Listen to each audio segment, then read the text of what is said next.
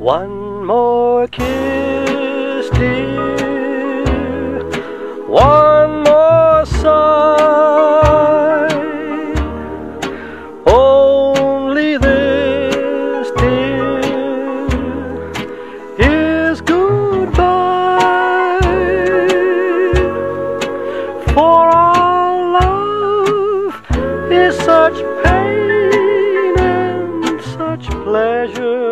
各位亲爱的听众朋友们，大家好，这里是十里铺人民广播电台联合喜马拉雅共同制作播出的《光影留声机》，我是鸽子。今天想跟大家聊的一部电影呢，是最近非常火的一部电影，也是大家这个话题讨论度比较高的一部电影。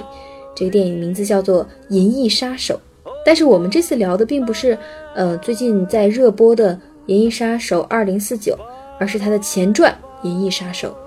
这部电影的原版呢是在一九八二年的时候上映的，他在里面幻想了一个世界，这个世界是二零一九年的世界，也就是说，在一九八二年的时候，眺望二零一九年，当时的作者、当时的编剧、当时导演并不知道今天会发生什么事情，所以他们幻想二零一九年的时候呢，反乌托邦的社会将会给我们留下一个拥挤不堪、污染严重的地球，人类根本没有办法居住，就连通过基因设计出来的生物机器人都没有办法生活。可想而知，这地球已经被大家糟蹋成什么样了。这些复制人的外貌呢，看起来跟人类是一样的，所以呢，他们被更多的充当一次性的劳动力。那么也就是说，在二零一九年快要到来的时候，面对人性和人造智能的模糊界限，《银翼杀手》跟我们共同探索了一个很宏大也比较沉重的话题，那就是生命的本质和道德的含义。其实，《银翼杀手》在刚刚上映的时候，并没有得到它应该有的回报，不管是口碑还是票房，可以说是通通扑街呀。但是日后，它却被封为神作。其实，这样电影作品还有很多呀，比如说《这个杀手不太冷》《肖申克的救赎》等等等等，在最初上映的时候都不是特别好，口碑都不是特别好，票房也都很差。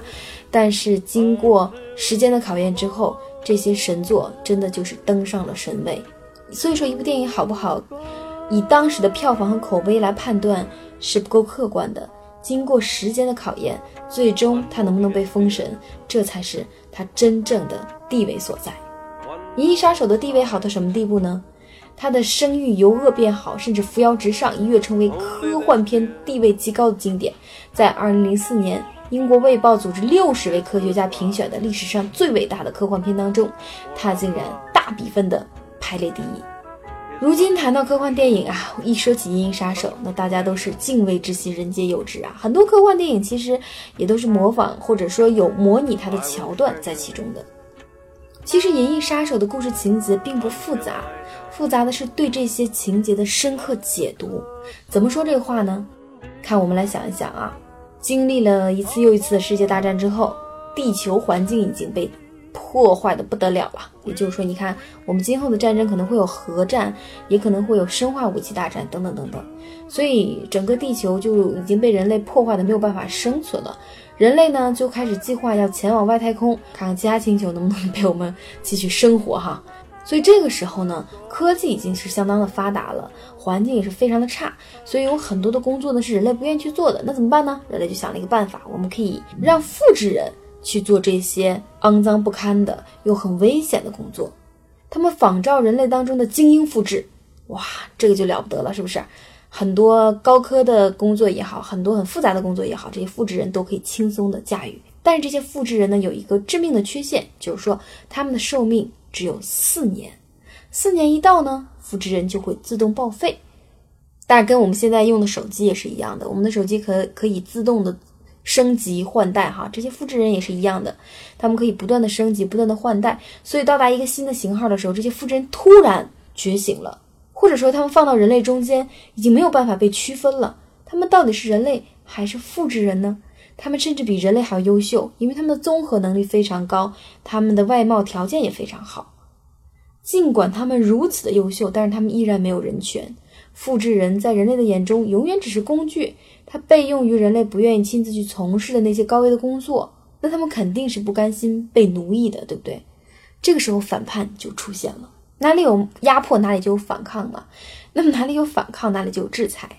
人类的政府宣布复制人是非法的，尤其是有了这些思想的复制人，他们更是非法的。那么，这个已经拥有思想型号的这些复制人就被人类设定为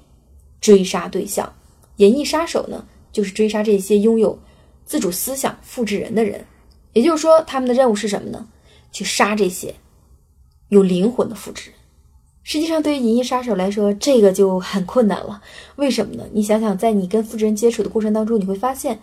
他们跟我们人类有什么区别呢？他们也有了自己的记忆，可能有的记忆是植入的；他们也有了灵魂，他们也有了思想，他们有了跟你同样的肉体。然后你就要去杀害他，哇！我觉得这个对于一个正常人有一个情感、有一个理智来讲，都是很难做到的。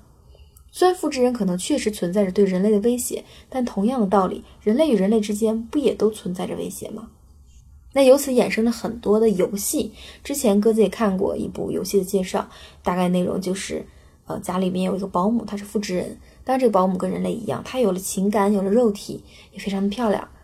这个呃家的男主人呢是个暴力狂，经常的殴打自己的女儿。然后保姆呢就会经常去保护这个女儿。有一天，当他在殴打女儿的时候，保姆冲上前去跟男主人发生争执。这个时候，男主人要将这个保姆杀掉，而他的女儿为了保护保姆。竟然朝着自己的亲生父亲去开枪了，所以这个父亲一直不能够原谅复制人。其实从这个角度上讲，人类的文明进步也好，科技的进展也好，AI 技术的飞速发展也好，这些最终可能都会变成现实。当第一次工业革命来临的时候，当第二次革工业革命来临的时候，人们去砸机器，去砸那些蒸汽机，去砸发电机，去砸动动力机，等等等等，其实为的无非就是一个工作的机会。那人们接下来可能会有 AI 的技术发展，复制人的诞生，人类最终要去毁灭他们，无非就是害怕他们会侵占人类的利益。其从某个角度上来讲，机器是服务人类的，复制人是服务人类的，但同时，机器也是我们的朋友，复制人更是我们的朋友。如果复制人真的有了思想，有了灵魂，有了情感，那是人类将他们创造出来的呀。这个时候，射杀是没有意义的，真正有意义的，恐怕是建立一个有序的制度，让复制人能和我们更好的并生，让人类和高科技。能够更和谐的发展，《银翼杀手》实际上从根源上讲，他所探索的也好，他所讨论的也罢，他讲述的就这样的一个道理：地球是多元化的，人类是多元化的，文化是多元化的。只有多元才能创造包容，而只有包容才能创造和谐，只有和谐才能够不断的更好的去创新，才能让这个世界更加美好。话题讲到这儿，哎，鸽子也是有点期待未来的世界，或许智能人也好，复制人也好，真的会成为我们身边的朋友。如果是这样的话，我们能跟他们拥有很多的记忆，也未尝不是一件坏事呀。就像我们跟自己用久了的一件东西，可能都会产生很深的感情，是一个道理。愿我们都能够拥有和谐包容的思想，也愿这个世界更加多元，更加美。好好了，本期的节目到这里就要跟大家说再见了。如果大家想去看《银翼杀手二零四六》的话，还是建议大家提前多补一补课，看一下《银翼杀手》的前传。这样的话看起来可能会没有那么烧脑，因为这部电影毕竟是两小时四十分钟，坐在电影院里面，如果要是不是能特别看得懂的话，觉得也大概是一种折磨吧，不会是一种享受。所以建议大家，如果想去看这部电影的话，还是要先补补课。